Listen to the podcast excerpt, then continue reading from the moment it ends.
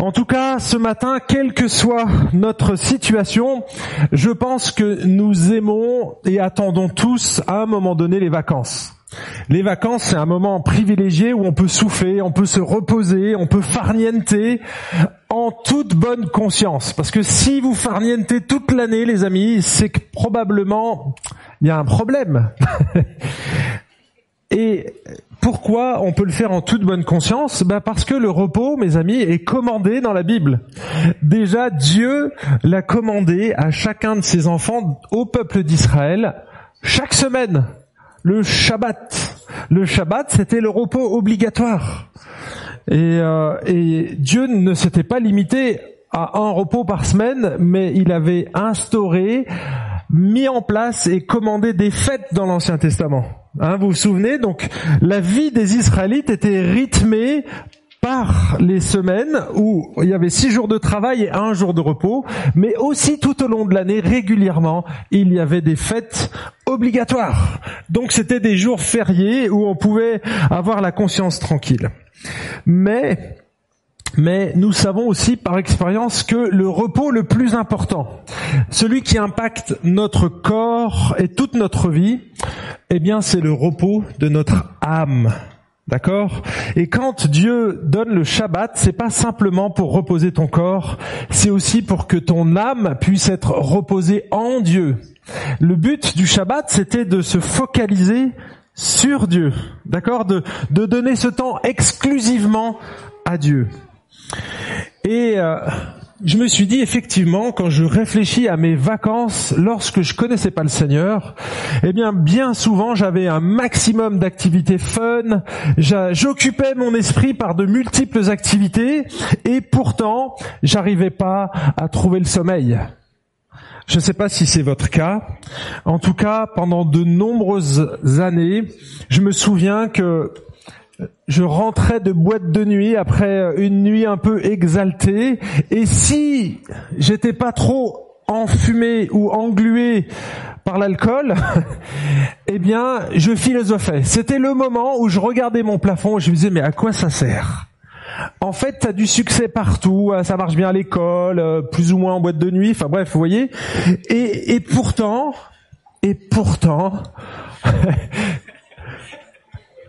pourtant, je me posais cette question, mais à quoi ça sert en fait? Est-ce que la vie, c'est métro, boulot, boîte de nuit, dodo? Et non. Je me suis posé cette question pendant des années. Et en fait, il a fallu que Dieu vienne me chercher en boîte de nuit. C'est textuellement ce qui s'est passé. J'ai rencontré une chrétienne égarée dans une boîte de nuit et elle m'a orienté vers Jésus. Elle m'a orienté vers la Bible et c'est là, à partir de ce moment-là, que j'ai pu trouver le repos et que j'ai pu profiter des vacances d'après. Mais c'est qu'à partir du moment où j'ai fait cette rencontre avec Jésus. Alors ce matin, mon désir, le plus grand, c'est déjà que tous ceux qui n'ont pas encore trouvé le repos de leur âme puissent le trouver en Jésus. Et je vais prêcher l'évangile ce matin, parce que c'est ce qu'il y a de mieux pour chacun d'entre nous. Et ceux qui ont déjà l'évangile, eh bien les amis, pour vous, moi je, je prie et j'espère que ce message va vous aider à garder les bonnes priorités et que vous n'allez pas vous laisser happer par d'autres préoccupations, des préoccupations qui sont pas divines quelque part, parce que notre souhait, c'est ce qu'il a dit dans le dernier message sur le Notre Père, c'est que nos préoccupations devraient être, les mêmes que celles de Dieu. Quand on dit que ta volonté soit faite comme au ciel, pardon, sur la terre, comme au ciel, c'est ce qu'on dit. Je veux que mes préoccupations soient les mêmes que toi. On l'a fait cette semaine dans le groupe de maison. On a traité le Notre Père et c'est vraiment ce qu'il faut retenir ici. Donc j'aimerais que vous perdiez pas votre temps et que si vous passez des vacances, non seulement qu'elles soient reposantes pour votre corps, mais que vous partiez en paix, l'âme reposée. Et si c'est pas le cas, ben que vous puissiez prendre ce temps de vacances pour que vos âmes puissent être nourries et que vous reveniez bien chargé, à bloc, pour revenir à la fin de vos vacances et travailler. Alors pour cela, je vous propose de faire un petit saut dans l'espace et dans le temps. Nous allons remonter. Alors je vois pas du tout l'écran. Excusez-moi, je vais pencher un tout petit peu pour éviter de faire des contorsions. Voilà, il suffit que je vois le début. Si j'ai bien passé la slide. Alors vous voyez, on va faire un saut dans l'espace. On va atterrir. On prend l'avion. C'est les vacances. On va en Israël. D'accord Mais à l'époque, il y avait deux territoires. Jérusalem se situait ici, et il y avait un territoire entre guillemets ennemi, en tout cas pour les Juifs, c'était la Samarie. Cette partie. Et donc 50 kilomètres au-dessus de Jérusalem. Donc on atterrit, on arrive à Jérusalem et hop, on monte 50 kilomètres, on arrive dans la ville de Sichar. D'accord? Il y a un puits célèbre ici, c'est le puits de Jacob. Tout à fait. Si vous avez lu le Nouveau Testament, au chapitre 4 de l'évangile de Jean, on apprend que Sichar, il y avait ici le puits de Jacob. Et le récit qu'on va méditer se situe juste après l'épisode de la conversion d'une femme qui puisait de l'eau et cherchait à trouver le repos de son âme. Quelque part, elle aspirait à avoir des vacances, la tête tranquille. Mais jusque-là, elle avait cherché à combler le vide dans sa vie au travers des hommes. Moi, je cherchais des femmes. Elle, elle avait eu au moins cinq maris déjà. Et le sixième, elle était même pas mariée avec lui. Elle vivait à la colle. Elle était en concubinage et elle savait que c'était pas bien. Elle savait qu'elle était en dehors de ce que prescrivait la loi. Et c'est probablement la raison pour laquelle elle venait puiser de l'eau en plein midi, au, pire moment de la journée, au moment où il faisait chaud, parce qu'elle savait qu'elle rencontrerait personne et qu'elle aurait de compte à rendre à personne. Elle avait probablement honte de sa situation. Et donc cette femme va rencontrer Jésus qui traversait la Samarie. Lui, il faisait pas comme la plupart des Juifs, contourner la Samarie. Non, non, il n'a pas de problème avec ça. Jésus, il a traversé la Samarie, il était fatigué, il dit à ses disciples, écoutez, on a bien marché les amis, allez chercher de la nourriture. Je vais me reposer auprès de ce puits, j'ai soif. Et là, il rencontre cette femme qui vient puiser, lui demande de l'eau, et il va se passer tout un dialogue, et il va lui amener le salut. Elle va découvrir qu'il est le Messie, le seul qui peut étancher sa soif. Il va lui donner une eau qui va jaillir jusque dans la vie éternelle. En fait, il va lui donner le salut. Il va lui offrir le salut, et cette femme va va être transformée intérieurement et elle va en témoigner. Et on arrive ici, à ce moment-là. Vous connaissez très bien probablement le récit de la Samaritaine, probablement beaucoup moins la leçon que Jésus va enseigner à ses disciples tout de suite après. Et vraiment, c'est quelque chose d'essentiel, et c'est pour ça que j'aimerais qu'on s'attarde ce matin sur ce texte. On va le lire ensemble. Alors il sera projeté ici, mais sinon, vous pouvez puiser dans vos Bibles au chapitre 4 et à partir du verset 31. Donc ceux qui ont leur Bible ou leur téléphone, vous pouvez le prendre. Sinon, ceux qui ont la capacité de lire le texte ici, je vous invite à le lire avec moi. Pendant ce temps, les disciples priaient en disant, mais Rabbi, mange Mais il leur dit, mais j'ai à manger une nourriture que vous ne connaissez pas les disciples se disaient donc les uns aux autres, mais quelqu'un lui aurait-il apporté à manger? Jésus leur dit, ma nourriture est de faire la volonté de celui qui m'a envoyé et d'accomplir son œuvre. Ne dites-vous pas qu'il y a encore quatre mois jusqu'à la moisson? Eh bien, je vous le dis, levez les yeux et regardez les champs qui sont blancs pour la moisson. Déjà, le moissonneur reçoit un salaire et amasse du fruit pour la vie éternelle, afin que le semeur et le moissonneur se réjouissent ensemble. Car en ceci, ce qu'on dit est vrai, l'un sème, l'autre moissonne. Je vous ai envoyé moissonner ce qui ne vous a coûté aucun travail. D'autres ont travaillé et c'est dans leur travail que vous êtes entrés. Plusieurs Samaritains de cette ville crurent en Jésus à cause de la parole de la femme qui rendait ce témoignage. Il m'a dit tout ce que j'ai fait. Déjà, le, pardon. Aussi, quand les Samaritains vinrent à lui, ils le prièrent de rester auprès d'eux et il resta là deux jours. Ils furent encore beaucoup plus nombreux à croire à cause de sa parole. Et il disait à la femme, ce n'est plus à cause de tes dires que nous croyons, car nous l'avons entendu nous-mêmes et nous savons que c'est vraiment lui le sauveur du monde. Voilà. on termine ici la lecture de la parole de Dieu. Au travers de ce récit, j'aimerais relever trois bienfaits, trois bénédictions qui sont liées à l'accomplissement de la mission. Et le premier de ces bienfaits est celui-là, accomplir la mission, mes amis, rassasie nos cœurs, rassasie nos cœurs. Comme je disais il y a quelques instants, pendant que Jésus annonçait la bonne nouvelle du pardon des péchés à cette femme, ses disciples étaient allés faire des courses au supermarché cachère du coin. Leur sac était probablement plein de kebabs et de coca. et j'imagine qu'ils ont étendu au sol une couverture et qu'ils allaient prendre leur déjeuner. Mais ils étaient polis, ils respectaient leur maître et puis ils n'ont pas commencé à manger sans son autorisation. Et là, ils vont l'interpeller. Rabboni, le repas est servi, c'est l'heure de manger maintenant. Qu'est-ce que tu fais? Et là, Jésus va réagir, mais pas du tout de la manière dont tu s'y attendais. Il aurait, ils auraient peut-être attendu que Jésus dise, attendez, on va dire la bénédiction, ce qui se faisait chez les Juifs. Mais non, Jésus dit pas ça. Regardez ce qu'il dit.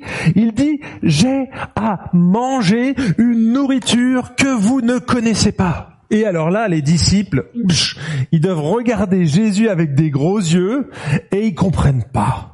Et comme la plupart du temps où Jésus va essayer de créer un dialogue avec ses disciples, il va utiliser des métaphores, il va utiliser toutes sortes de figures de style pour les interpeller. Eh bien, comme d'habitude, ils ne comprennent pas. Et c'est ce qui se passe. Un dialogue de, de, de sourds est en train de s'installer. En fait, les disciples se posent la question, mais attends, il y a eu un gars de Uber Eats qui est venu en vélo lui livrer une pizza Ou bien, qu'est-ce qui se passe? Pourquoi il dit qu'il a, il a déjà mangé? Il y, a, il y a un problème. Vous voyez, ils sont pas du tout, ils n'ont pas capté ce que Jésus est en train de faire. Jésus, il est en train d'élever le débat et de leur, leur faire regarder autre chose. Lui, il est en train de leur parler d'un pain qui nourrit, le pain d'en haut et qu'est-ce qu'ils font eux? Ils se sont focalisés sur le pain d'en bas et on est à deux deux niveaux différents de communication. L'un communique sur les choses d'en haut et, les autres comprennent le pain d'en bas. Toi tu nous parles de la manne, nous on te parle de, du kebab. Vous voyez? Et donc du coup, dialogue de sourds. Ils se comprennent pas. Alors attention, je dis pas que Jésus ici est en train de dire que la nourriture physique est négligeable. Hein?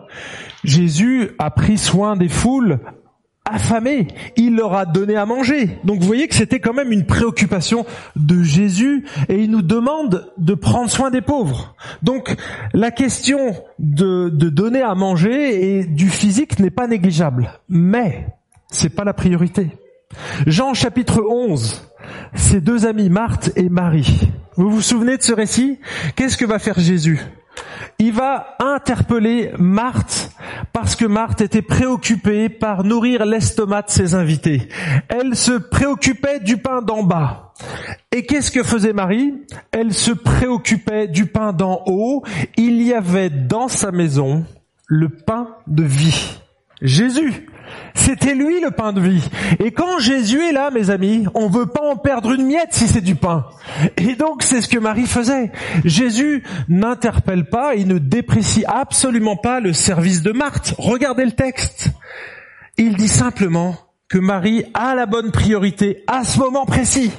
Il y a un moment où tu dois nourrir ton âme et il y a un moment où tu dois manger. Personne n'est venu avec son sandwich ce matin C'est pas interdit de manger. Vous pourriez manger votre sandwich pendant le culte. C'est simplement pas le moment. Vous voyez? Vous pourriez vous curer les pieds. Il n'y a rien de mal à se curer les pieds. Dans votre salle de bain. Pas pendant le culte. Vous voyez, il y a des choses qu'on fait. il y a des choses qu'on fait qui sont pas mauvaises en soi, mais qui sont pas prioritaires. C'est pas le bon moment.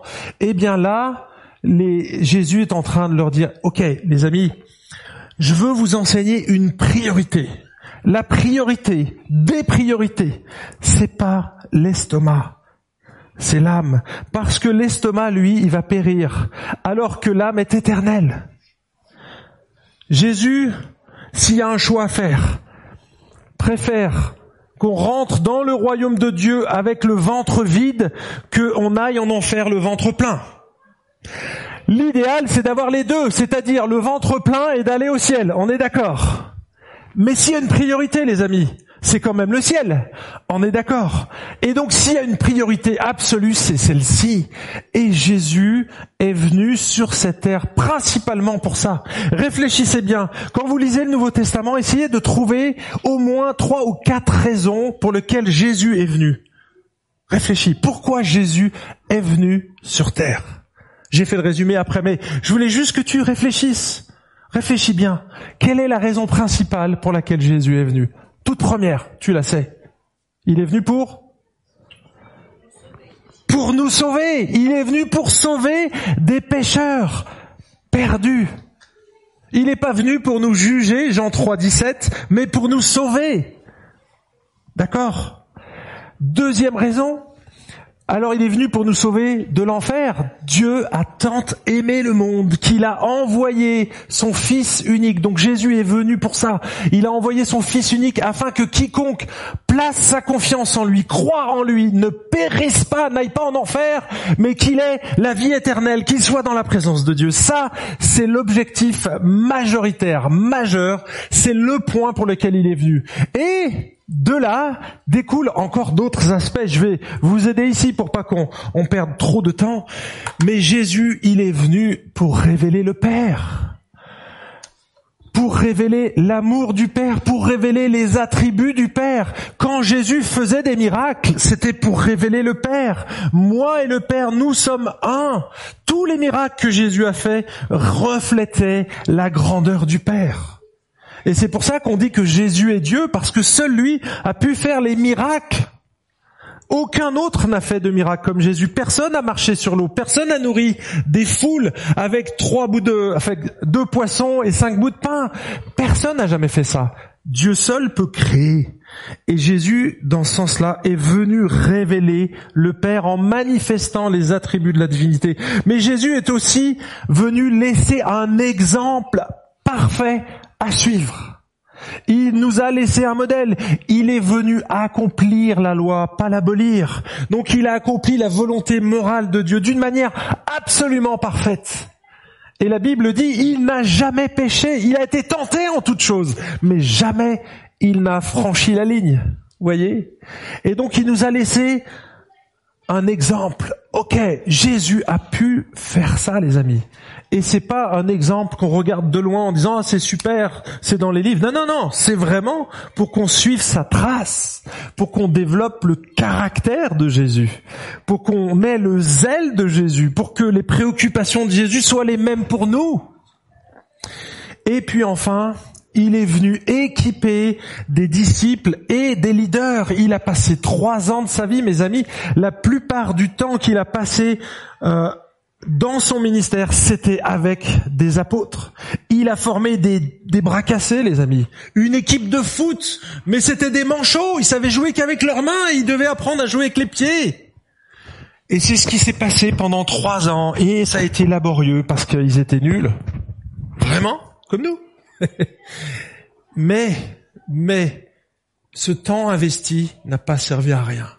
Ce temps investi a quand même permis au monde entier de connaître l'évangile.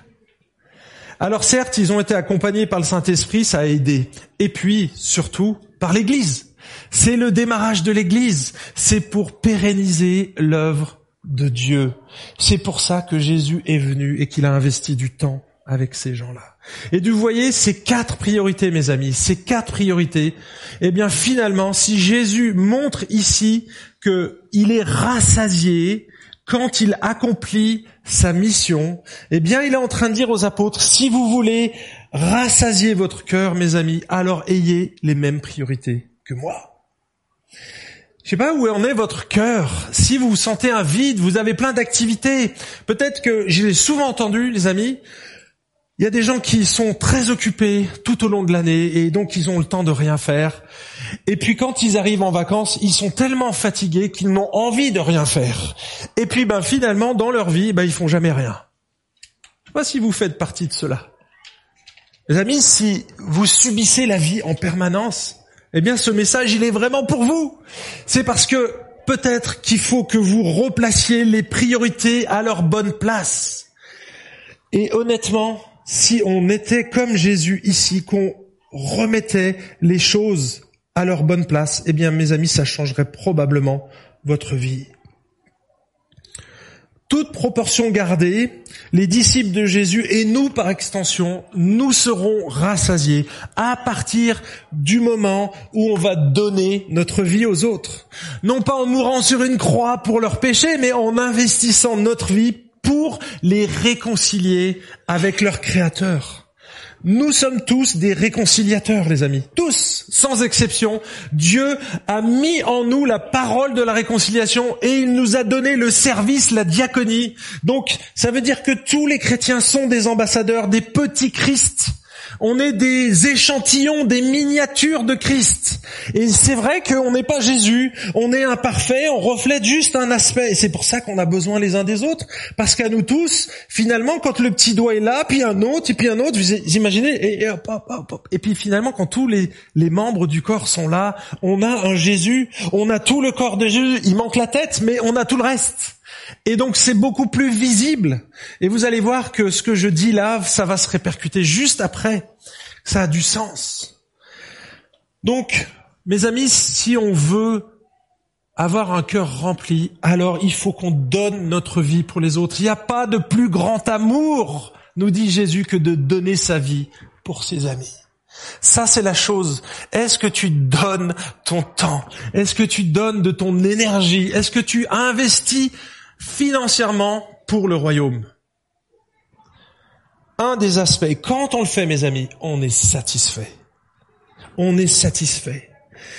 Ensuite, on sera rassasié en révélant le Père et le Fils par nos paroles. Eh oui, comment vont connaître Jésus? Comment vont-ils connaître Jésus si personne ne leur en parle? Il faut qu'à un moment donné, on ouvre notre bouche. Je dis pas qu'il faut le faire tout le temps. Il y a des moments pour ça. Mais à un moment donné, vous aurez l'occasion de dire pourquoi vous croyez. Vous pouvez rendre témoignage de l'espérance qui est en vous. Et il faut être toujours prêt pour ça. Soyez toujours prêt, nous dit l'apôtre Paul, à rendre témoignage de Christ, à rendre témoignage de Jésus. Ensuite, eh bien, en laissant un exemple, en laissant un exemple imparfait, certes, mais en ayant un comportement différent, une éthique de vie qui est fondée sur la Bible et qui est imprégnée de la grâce, parce qu'on l'a dit, seul Jésus est parfait. Et donc l'exemple que lui a laissé, il est parfait. Nous, non. C'est pour ça que nous, il faut qu'il y ait la grâce, les amis.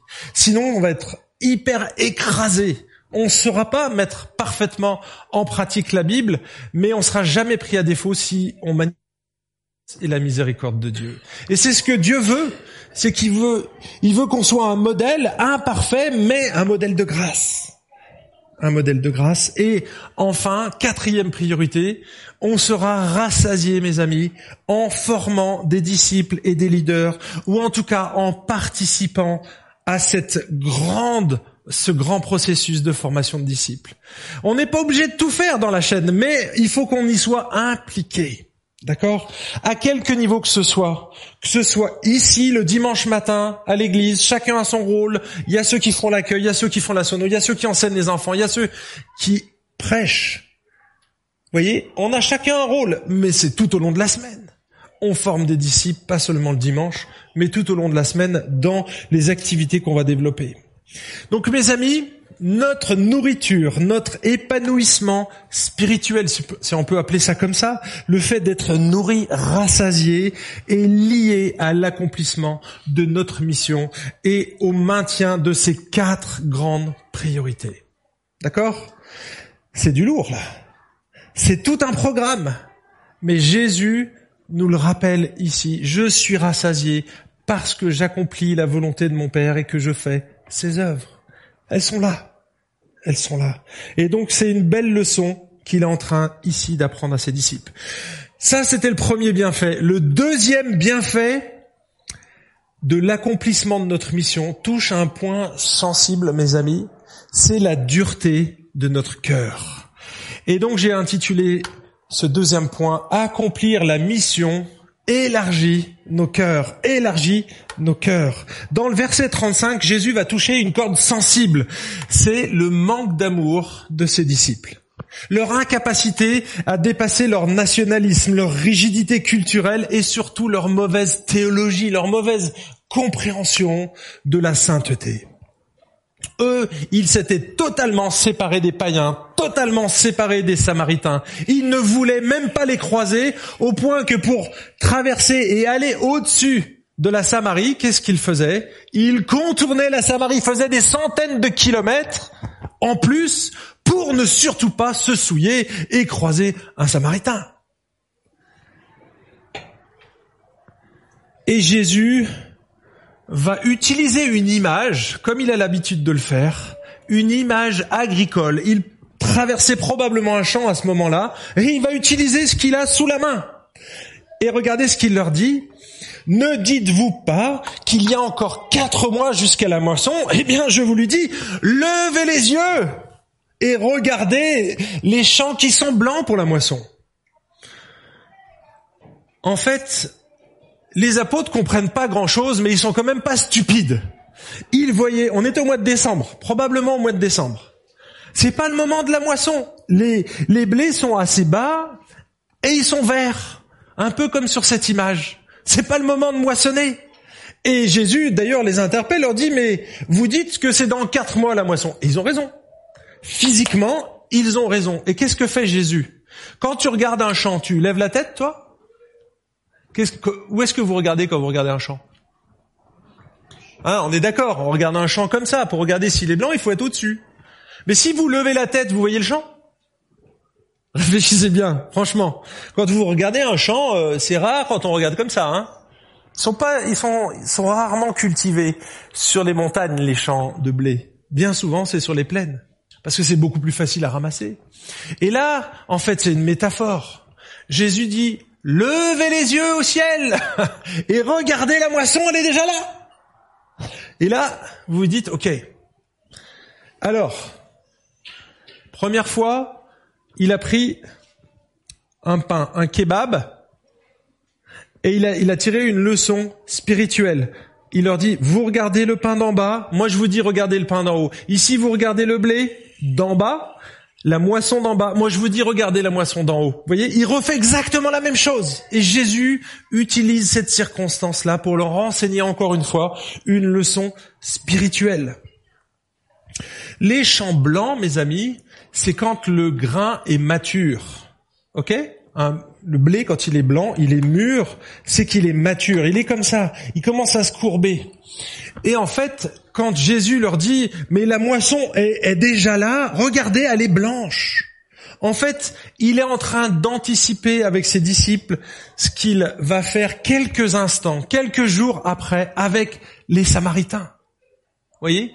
Et donc, ici, les Samaritains, ce sont les gens qui vont se convertir. Ils venaient de ramasser le premier épi de cette femme samaritaine. Mais les Juifs, à votre avis, est-ce qu'ils imaginaient un seul instant qu'un Samaritain puisse être au ciel avec eux? Jamais. Jamais. Pour eux, les païens et les Samaritains, ça allait direct en enfer. C'était comme ça. Ils sont pas juifs. Ce sont, franchement, presque des traîtres, des hérétiques. Ils regardaient les Samaritains comme des gens souillés. Et il fallait surtout pas traverser leur territoire parce que sinon on allait se souiller. C'était des gens impurs qui s'étaient mélangés à des païens. Ils étaient spirituellement adultères parce qu'ils n'offraient pas leur sacrifice au temple de Jérusalem. Mais ils s'étaient construits leur propre temple sur le mont Garizim, à côté de cette ville où on est. Il était là, ce temple, et ils allaient adorer là. Et pour un juif, honnêtement, c'était pas cachère tout ça. Mais Jésus va aller chercher ces gens-là. Jésus, il n'est pas venu pour les bien portants, pour les propres justes, il est venu pour ceux qui étaient malades, pour ceux qui reconnaissaient leur culpabilité. Et cette femme, cette Samaritaine, elle reconnaît ses torts. Elle en a honte. Et elle n'avait pas besoin d'être accablée encore plus, c'est pour ça que Jésus vient la chercher. Mais les apôtres seraient jamais venus avec elle. La première chose qu'ils font, ah bon, tu discutes avec une femme? Déjà une femme, mais en plus une samaritaine, c'est-à-dire une hérétique, une femme de mauvaise vie, une femme adultère spirituellement. Voyez, elle avait tous les critères pour pas rentrer dans le ciel. Eh ben c'est cela que Jésus est venu chercher. Et les apôtres, tous les disciples qui étaient là n'étaient pas prêts à accueillir ces gens dans le royaume, n'étaient pas prêts à accueillir ces gens dans l'église, parce que dans leur tête, ils s'imaginaient que seuls les juifs pouvaient rentrer dans le ciel. Seuls ceux qui appartenaient au peuple d'Israël. Le désir des apôtres, et on le voit dans le livre des actes au tout début, j'ai déjà abordé ces questions, en fait, leur désir, c'était que le Messie vienne et qu'il instaure son règne. Un règne physique, un règne politique, qui botte le train des Romains, qui chasse les païens, et que Israël y règne sur le trône de David. Ça, c'était vraiment leur objectif. Mais Jésus dit non, c'est pas le moment, les amis. C'est pas encore le moment. Je suis venu pour sauver, pas pour juger. Et eux, ils attendaient le jugement du Messie. Ça va venir. Mais c'était pas pour le moment. Jésus, il est venu sauver ceux qui étaient perdus. Et c'était vraiment le message qu'il veut leur transmettre ici. Je vais vous raconter une petite euh, histoire, parce que c'est en guise d'application ici. Il y avait quatre personnes qui ont pris euh, place à bord d'un avion. Il y avait un pilote, un savant, la personne la plus intelligente du monde, un prix Nobel, un pasteur, et puis, alors là, ouais, c'est un révérend, et un scout. D'accord? Et au cours du vol, il y a un des moteurs qui se met à lâcher. Et donc, c'est la panique à bord. Premier euh, personne qui a son parachute, c'est bien sûr le pilote. Et il dit, bah, écoutez les amis, l'avion va se cracher. Hasta la vista, baby. Le problème, il y a quatre personnes il n'y avait que trois parachutes dans l'avion. Deuxième personne, l'homme le plus intelligent du monde, le prix Nobel. Qu'est-ce qu'il fait? Il voit un sac par terre. Il prend le sac, il le prend et il dit, le monde a besoin de moi, il peut pas se passer de mon cerveau. Mes amis, je suis prix Nobel. Il faut que je sois là pour ce monde, pour sauver cette planète. Et donc il prend ce, sac et il saute. Et il reste un parachute. Et là, il y a le pasteur, et puis il y a ce jeune scout. Pasteur, il y en a des bons quand même. Je sais pas si j'aurais fait ça, mais en tout cas, il regarde le scout, il dit, écoute, t'es tout jeune, t'as encore la vie devant toi. Moi, je sais où je vais, je vais rejoindre Jésus. Donc, t'inquiète pas. Prends, prends vraiment ce sac et saute.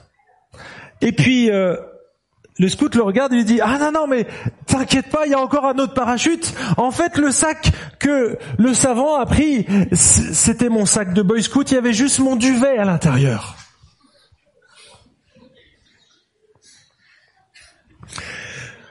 alors cette histoire elle nous fait sourire parce c'est une fiction on est d'accord mais en réalité elle reflète l'attitude des disciples à l'égard des samaritains les juifs étaient heureux de bénéficier du salut apporté par le Messie. Ils attendaient cela depuis des siècles. Mais ils n'étaient pas prêts à partager leur bénédiction, à partager leur parachute. Mes amis, ce matin, Jésus nous appelle et nous rappelle que nos cœurs sont souvent étriqués, égoïstes, indifférents au sort des autres. Vous savez qu'il y a un pasteur qui a créé, qui a, a fait un message en trois points. Premier point, il dit, mon premier point, des milliers de gens meurent et vont en enfer. Deuxième point, cela vous est complètement égal. Troisième point, vous avez été plus choqué par le deuxième point que par le premier. Si je suis honnête, je dis oui. Si je suis honnête, est-ce qu'on est préoccupé par le sort éternel des gens qui ne connaissent pas Dieu? Parce que mes amis, c'est une réalité. Vous connaissez Jean 3,16, mais regardez l'application. Dieu a tant aimé le monde qu'il a donné son Fils unique afin que quiconque ne périsse pas. Ça veut dire quoi? Ben, Ceux qui ne croient pas, ils périssent. Ils y vont direct. Qui c'est qui a sa Bible? Tu peux me prêter ta Bible, Ruben? Jean 3,18, mes amis. Regardez le sort. Regardez, ah bah tiens, déjà Jean 3, c'est magnifique. Celui qui croit en lui n'est point jugé, mais celui qui ne croit pas est déjà jugé parce qu'il n'a pas cru au nom du Fils unique de Dieu. Les amis, si, on ne croit pas en Jésus, on est déjà jugé. Déjà jugé. Et notre destination, elle est déjà faite. C'est pour ça qu'on doit rencontrer absolument Jésus. Parce que Dieu veut que tous les hommes soient sauvés. Et ça, il n'avait pas intégré les disciples. Dieu veut que tous les hommes soient sauvés. Apprends ce verset par cœur, 1 Timothée 4, verset 3, je crois. 2 ou 3. Ouais, c'est 1 Timothée 2, 4. Dieu veut que les Israélites et les Samaritains soient sauvés. Aujourd'hui, on dirait Dieu veut que les Israéliens et les Palestiniens soient sauvés. Dieu veut que les Russes et les Ukrainiens soient sauvés. Dieu veut que les Suisses et les Français soient sauvés. Je dis pas qu'il y a de, hein, on est d'accord. Mais parfois, j'entends des petites tensions. Hein. On veut Dieu veut que les jeunes et les moins jeunes, pour pas dire les vieux, soient sauvés. Dieu veut que les intelligents et les stupides soient sauvés. Dieu veut que les ouvriers et les patrons soient sauvés. Dieu veut que les riches et les pauvres soient sauvés. Dieu veut que les policiers et les malfaiteurs soient sauvés. Il veut que tout le monde soit sauvé. Est-ce que vous avez intégré ça? Pourtant, mes amis, parfois, on n'ose même pas frapper à la porte du voisin juste pour aller chercher des œufs ou de la farine. Vous voyez? On a peur de le déranger. Mais non Dieu, il a permis que t'aies pas d'œufs, peut-être justement pour que tu ailles chez ton voisin. Que tu fasses comme Jésus avec cette Samaritaine, t'as besoin. Il avait besoin de boire. Qu'est-ce qu'il a fait? Il a frappé et il a demandé de l'eau. Jésus a fait ni plus ni moins que ça avec cette Samaritaine. Il est rentré en dialogue et Immédiatement, il était Messie, il connaissait sa pensée, il savait son cœur. Donc lui, il a tout de suite deviné qu'elle avait un vide profond. Mais tous les êtres humains ont un vide profond. Il suffit de prendre le temps. Lui, il avait un accélérateur. Hein. Il avait un sondeur thermique. Tac, il pointait, il savait directement la température du cœur. Nous, on doit prendre du temps pour ça. Hein, il faut qu'on approche et puis qu'on soit suffisamment proche pour mettre la main sur l'épaule. Ah, ah, t'es un peu chaud là. Je crois, je crois que t'as de la fièvre. Et finalement, je pense qu'il y a un vide dans ta vie. Et nous, ben, on va faire la même chose, mais on va prendre plus de temps que Jésus. C'est la seule différence. Vous voyez? Les champs, mes amis, les champs sont peut-être blancs au moment où Jésus va prêcher, mais peut-être que pour nous, ça va prendre du temps. Mais on y vient tout de suite. Troisième bienfait que j'aimerais relever ici de l'accomplissement de notre mission, ça concerne le corps de Christ. Le corps qui est constitué de différents membres, mais complémentaire. Complémentaire. Regardez le verset 36. Déjà, le moissonneur reçoit un salaire et amasse du fruit pour la vie éternelle, afin que le semeur et le moissonneur se réjouissent ensemble. Car en ceci, ce qu'on dit est vrai, l'un sème, l'autre moissonne, je vous ai envoyé moissonner ce qui ne vous a coûté aucun travail, d'autres ont travaillé, et c'est dans leur travail que vous êtes entrés. J'ai surligné ici en jaune ce qui m'intéressait, c'est qu'accomplir notre mission, mes amis, réjouit notre cœur, réjouit notre cœur. Je sais pas si vous êtes lourd ce matin. Est-ce que vous voulez de la joie? Est-ce que vous voulez être joyeux? Eh bien, accomplissez la mission de Jésus. Accomplissez la mission de Jésus. Pas si vous avez vu ici cette métaphore une fois de plus. On est passé des blés, de la moisson, il va continuer sur ce champ-là. Et il n'y a pas besoin d'être un expert en agriculture pour savoir que la moisson, c'est pas la première étape qu'un agriculteur doit faire avant de moissonner, au moment où il moissonne. Qu'est-ce qu'il fait avant l'agriculteur? Il laboure. Ça, c'est bien. Il y a encore des gens qui connaissent un peu la terre. Qui a un jardin ici dans cette euh, salle Ah Alors, qu'est-ce que tu fais? Quelle est la première étape? Ah, il me semble que... Ah, je l'amour. Ok, je, préfère. Parce que sinon, ça veut dire que tu as vraiment un super terrain. Alors, ça existe. Figure-toi qu'il y en a qui sèment directement, mais on doit gratter la terre. Pourquoi? Parce qu'il y a des petits oiseaux qui viennent. Si t'as pas enterré ta semence, qu'est-ce qui se passe? Les oiseaux viennent et ils vont, ils vont prendre ces graines. Vous savez qui c'est ça? Jésus le dit. Il identifie ces, ces, ces oiseaux. C'est qui? Le diable. Le diable. Le diable vient, vous avez semé, mais vous n'avez pas pris le soin de labourer. Qu'est-ce qui se passe? Le diable vient, il embarque tout. D'où l'importance de préparer le terrain, de labourer. Voici ici les quatre étapes de l'agriculture. On laboure, on sème, on récolte et puis on continue d'arroser. Alors labourer, on comprend à peu près. Labourer, ça veut dire enlever les gros cailloux, ça veut dire travailler la terre, prendre le temps, les amis. Ensuite, semer, c'est plus facile. Semer, c'est ce qu'on va semer avec notre bouche, d'accord? Mais aussi avec notre vie. On sème par notre vie. Jésus dit que nous, les fils du royaume, nous sommes des semences dans ce monde. Donc, on est quelque part une semence aussi. Alors, avec nos paroles, et puis tout ce qu'on va faire. Et puis, ensuite, il y a la récolte. C'est cette étape finale qui est de la moisson. Et puis tout au long de, de, cette, de ce processus, qu'est-ce qu'on va faire? On va arroser. On va arroser. On va prier, les amis.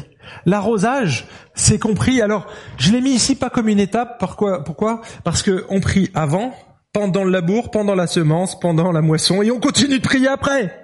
Parce que la prière, c'est vital. Vous voyez C'est le principe de vie quelque part. Ici, Jésus va focaliser sur la moisson, sur les moissonneurs. Et en fait, les moissonneurs, franchement, c'est pas le travail le plus compliqué, c'est le travail le plus gratifiant et c'est probablement le plus facile. Et il dit que le moissonneur amasse du fruit pour la vie éternelle. Et lui, il voit le fruit et il dit waouh, ça c'est génial. Mais en fait, il n'a pas fait grand-chose, le moissonneur, si on y réfléchit bien. Moi, j'appelle les moissonneurs, je les appelle les sages-femmes du royaume de Dieu. Pourquoi je dis ça? Et il y a une sage-femme parmi nous. Alors attention, je suis pas en train de déprécier ton métier, je suis juste, je vais faire une comparaison, j'espère que je serai pas mal compris. En fait, les sages-femmes ont le privilège d'accompagner la naissance du bébé. Alors je je n'ai pas parlé de toutes les étapes où elles peuvent vous conseiller accompagne, accompagne la douleur, accompagne les contractions. Ne lutte pas, ça sert à rien. Vous voyez, tout, ce genre de trucs. Non, voilà, on est dans l'étape finale. La sage-femme, finalement, elle fait pas grand-chose, mais elle, elle a le beau rôle. Elle donne la vie quand tout se passe bien. Elle donne la vie. C'est ah, magique. On a un petit bout là, un petit bout de chair comme ça, puis il sort du ventre, il est tout gluant, et puis ah je fais pas bien le bébé, mais je vais y travailler en réalité, elles font pas grand chose. Vous savez, moi, j'ai assisté aux trois grossesses de mes enfants. On revient en arrière. J'ai assisté trois fois aux accouchements de mon épouse. Et ben vous savez quoi? Mon rôle à moi, c'était de couper le cordon. Et une fois, j'ai failli me planter, j'ai pas coupé au bon endroit. Mais non, ça s'est pas fait au dernier moment. Ah non là, j'ai coupé. Mais franchement, c'est pas très compliqué. Mais à votre avis, est-ce que je me suis réjoui avec mon épouse? Ah, Évidemment, j'étais aussi content qu'elle. Pourquoi? Bah parce que c'était notre enfant, qu'on a travaillé ensemble, même si j'ai pas fait grand-chose, j'ai quand même travaillé un peu. Et je vais travailler beaucoup après. Mais vous voyez, en fait, ici il est en train de dire, les amis, le moissonneur et ceux qui ont fait du travail avant vous, c'est pas important ce que vous faites. Ce qui est important, c'est de vous réjouir ensemble. Et finalement, je retiens deux choses ici. Deux choses importantes. La première, c'est que la mission, la formation de disciples, c'est un travail d'équipe. C'est un travail d'équipe. Chacun a un rôle à jouer. Mais en tout, mes amis, si on travaille vraiment en équipe, on n'est pas en train de se tirer dans les pattes, on n'est pas en train de critiquer l'autre en disant ah oui, lui il fait que ça. Non, non, lui il fait peut-être que ça pour toi parce que tu penses que tu as quelque chose de plus important. Non, non, c'est que t'as pas le même rôle. Le prédicateur, mes amis, il n'est pas plus important que tous les autres membres du corps. Il a un rôle différent. Et j'aimerais que tu dises ça à ton voisin. Dis-le à ton voisin. Tu as un don différent du mien. C'est pas mieux ni moins bien c'est complémentaire. Est-ce que tu arriverais à dire ça à ton voisin plus proche? Ton don est différent du mien. Il n'est pas mieux ni moins bien, il est simplement complémentaire.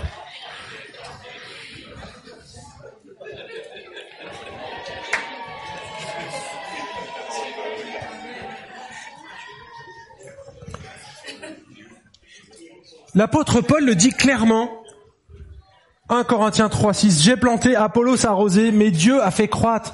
Et c'est quoi celui qui a le plus d'importance? Il dit juste après au verset 7. C'est Dieu qui fait croître. Nous, on n'est rien. En fait, Dieu peut se passer de nous. Il s'est passé de l'apôtre Jacques qui avait vécu trois ans aux côtés de Jésus. Il est mort comme ça. On n'est pas indispensable. Mais si on est là, si on est présent ce matin, c'est que Dieu nous a donné un don, une capacité particulière et que je dois les mettre, la mettre ou les mettre au service du corps. Tu as reçu un don. Mets-le au service du corps. Si tu sais pas quel est ton don, c'est pas grave. Mets-le au service. Et tu le découvriras en servant les autres. D'accord? Et après, t'écoutes. Les trois F. Feedback. Le retour des autres. Fruits. Les fruits. Et le feeling, comment toi tu le ressens? Est-ce que tu as du plaisir quand tu fais ça? Vous voyez, ces trois éléments-là vont t'aider à définir finalement quel est ton don. Et, l'Église, elle est là pour ça, pour que tu découvres ton don et pour que tu le mettes au service de Dieu. Si Dieu t'a prêté vie encore, alors il est, il veut que tu utilises dans sa moisson. Il veut t'utiliser dans sa mission. D'accord? Premier élément, donc, la mission la formation de disciples est un travail d'équipe. Deuxièmement, la moisson n'est que l'aboutissement d'un long processus. Vous savez que Jésus, il ne vivra pas du tout le réveil que vivront les apôtres. Jamais il a prêché devant une foule et il n'a jamais vu 3000 personnes se convertir. Si on compte les femmes et les enfants, ça fait presque 20 000. Première prédication de Pietre, de Pietre, de Pierre. Première piètre prédication de Pierre à Jérusalem. Combien de convertis?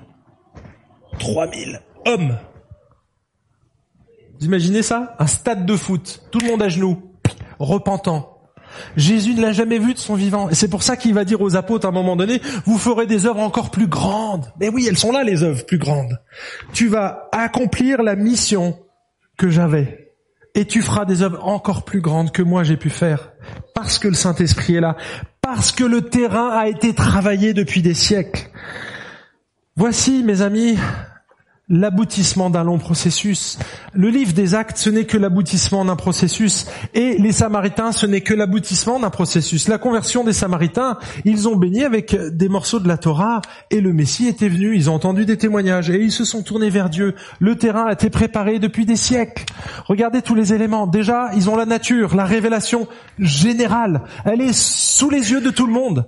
Donc, quelque part, Dieu s'est déjà révélé de cette manière. Ensuite, il y a 2000 ans d'histoire de rédemption. C'est pas rien. C'est pas rien. Il y a l'action souveraine du Saint-Esprit, évidemment, on ne le voit pas, mais il œuvre. Ensuite, des circonstances, des péripéties, des épreuves, ce qu'ont vécu les gens, des miracles, ils les ont vus, des songes, des révélations particulières, ça c'était au temps du livre des actes, de l'influence de la parole de Dieu. Dans les synagogues, elle était prêchée tout, toutes les semaines, du témoignage authentique des premiers croyants, de la solidarité exercée dans la première église, de l'intercession fervente des disciples de Jésus, de la prédication inspirée et zélée des apôtres. Voyez que c'est pas une action seulement qui a amené les gens à la foi. Un réveil, ça vient d'une multitude de choses qui nous dépassent. Et nous, on n'est qu'un élément, on n'est qu'un maillon dans cette longue chaîne de témoins. Dans un excellent livre, euh, intitulé L'ADN d'une Église qui grandit, Daniel Liberec écrit le succès de l'évangélisation dépend de chacun des maillons de la chaîne. Ils doivent tous être présents et fonctionner d'une manière coordonnée. Chaque chrétien doit vivre sa vie avec intégrité, apporter le commentaire pertinent, prier, partager le témoignage approprié, inviter, donner un prospectus quand l'esprit le suggère. Quand les chrétiens sont réunis pour une rencontre, chacun doit demeurer éveillé, guettant un nouveau visage, prêt à accueillir. Le ministère des chrétiens commence en amont et se poursuit en aval d'une rencontre. Aucun élément ne doit être négligé car ils contribuent tous à une évangélisation aboutie. Si l'ADN de l'Église reflète le souci de l'évangélisation, alors tout dans l'Église doit exprimer cet ADN. Vous voyez que c'est, pas un élément, c'est pas une personne. C'est un ensemble de choses qui font que l'évangélisation aboutit, que la mission aboutit à de la moisson. En fait, on pourrait dire que le succès de la mission ou de l'évangélisation est multifactoriel. Je cite ici un livre vert que vous connaissez maintenant. ce petit bonhomme vert dit, sociologiquement, il peut y avoir un élément déclencheur, mais c'est une somme d'éléments concordants qui amène une personne à choisir de suivre le Christ. L'efficacité de l'évangélisation vient de la multiplication des interactions positives entre chrétiens et non chrétiens. Alors les amis, vous voyez que la moisson, c'est génial. Mais peut-être qu'on n'est pas à ce temps de l'histoire. Je ne veux pas vous dire, levez les yeux, regardez les champs, ils sont blancs, j'en sais rien.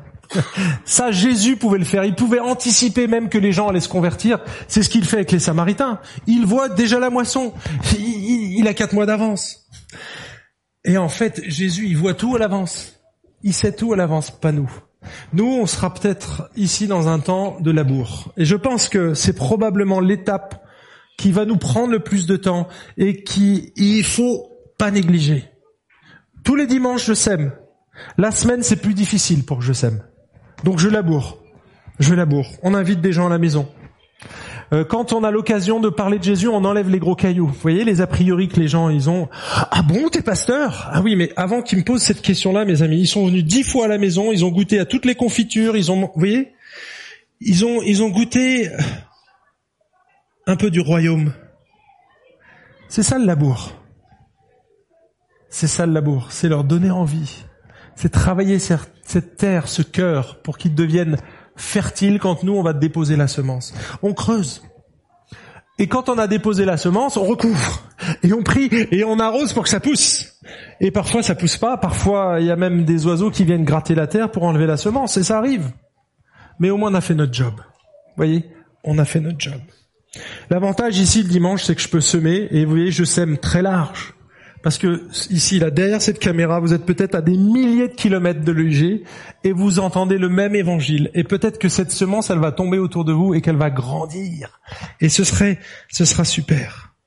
Mais mes amis, on a tous un rôle différent. On n'est pas tous des moissonneurs. Je vous cite ici encore le petit bonhomme vert. Certains accueillent, d'autres écoutent, consolent, retirent les pierres, entretiennent, taillent, il laboure. D'autres prêchent, expliquent, argumentent, démontrent, persuadent. Ils sèment. D'autres enfin conduisent, dirigent, enseignent, forment, accompagnent. Ils récoltent.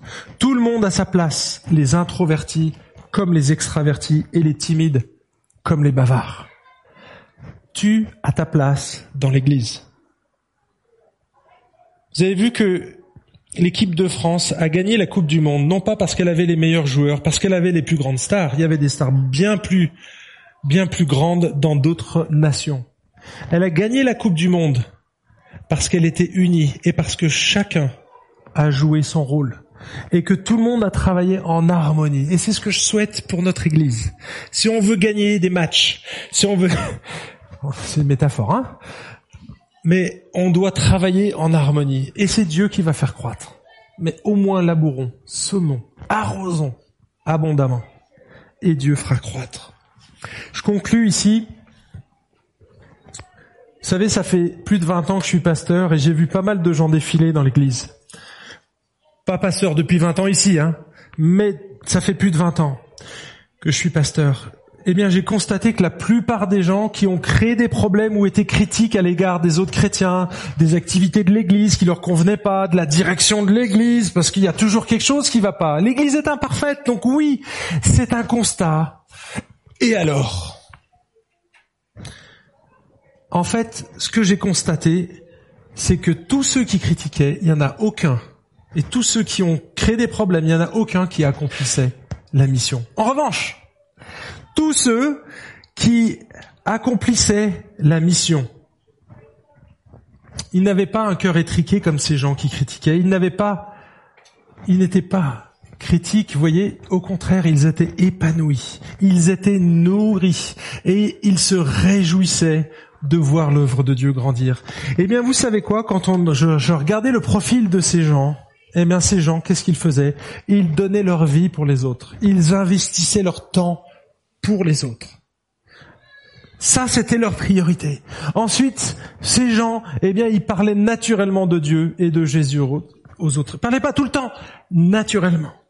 Quand on vous interroge sur votre passion, vous pouvez parler de votre passion. Il n'y a pas de problème. mais moi j'aimerais que Jésus y devienne la première passion de votre vie. Si c'est la première passion de ta vie, tu en parleras naturellement et c'est la première chose qui va sortir. Je sais, ça fait un peu comme le cheveu au milieu de la soupe, mais il faut accepter ça.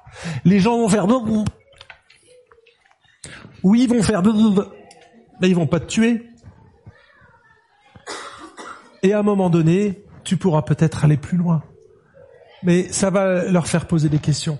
Ensuite, les gens qui étaient les plus épanouis, mes amis, ils, ils vivaient, ils vivaient l'évangile, mais remplis de grâce. Ils étaient imparfaits, mais ils donnaient un témoignage cohérent. Quand ils chutent, ils demandent pardon. Tout simplement. Et quand tu es avec tes collègues de travail, si tu sors une boutade ou que tu as fait un truc, tu dis, oh purée, mince. Tu vas voir ton collègue que tu as blessé, tu lui demandes pardon. Bien sûr, c'est valable dans l'église, hein. On est d'accord Mais je parle là de manière plus générale. Et enfin, les gens les plus épanouis, bah, c'est ceux qui participent de manière volontaire et plénière à la formation d'autres disciples ou de leaders selon le niveau à laquelle ils sont arrivés. Vous savez, euh, Hébreu chapitre 6 nous dit que avec le temps, certains buvaient encore du lait alors qu'ils devraient être des maîtres, ils, devaient manger, ils devraient manger de la nourriture solide. Vous imaginez une maîtresse qui ne saurait pas faire ses lacets? Ce serait terrible.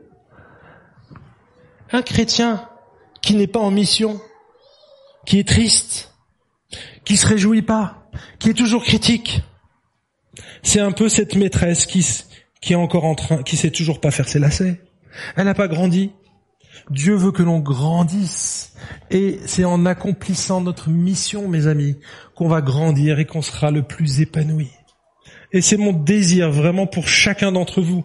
Donc réfléchissez pendant vos vacances. Vous avez le droit de vous reposer, mais vous êtes toujours en mission. Toujours en mission. Ne l'oubliez pas. Dieu vous place là où vous serez pendant vos vacances, à part si vous êtes perché dans un arbre, dans une cabane, là, euh, effectivement, ça va être plus compliqué. Mais peut-être qu'il y aura des gens avec qui vous pouvez interagir, et ce sera le moment de revenir, de réécouter un message et de vous replonger dans les Écritures, dire OK, Seigneur, je veux que tu remplisses mon cœur. Vous savez, on va prendre la Sainte Seine maintenant, donc je, pense que t'as un petit une petite bafouille. Mais c'est peut-être le moment de, de remettre les priorités à la bonne place. Donc j'aimerais juste qu'on prenne une minute pour réfléchir à ces quatre grandes priorités. Ces quatre grandes priorités. Pour qui tu donnes ta vie, ton temps, ton énergie, ton argent. De quoi tu parles dans tes conversations? Quel exemple tu donnes autour de toi? Et est-ce que tu formes d'autres? À ta suite. On prend une minute et je prie pour finir.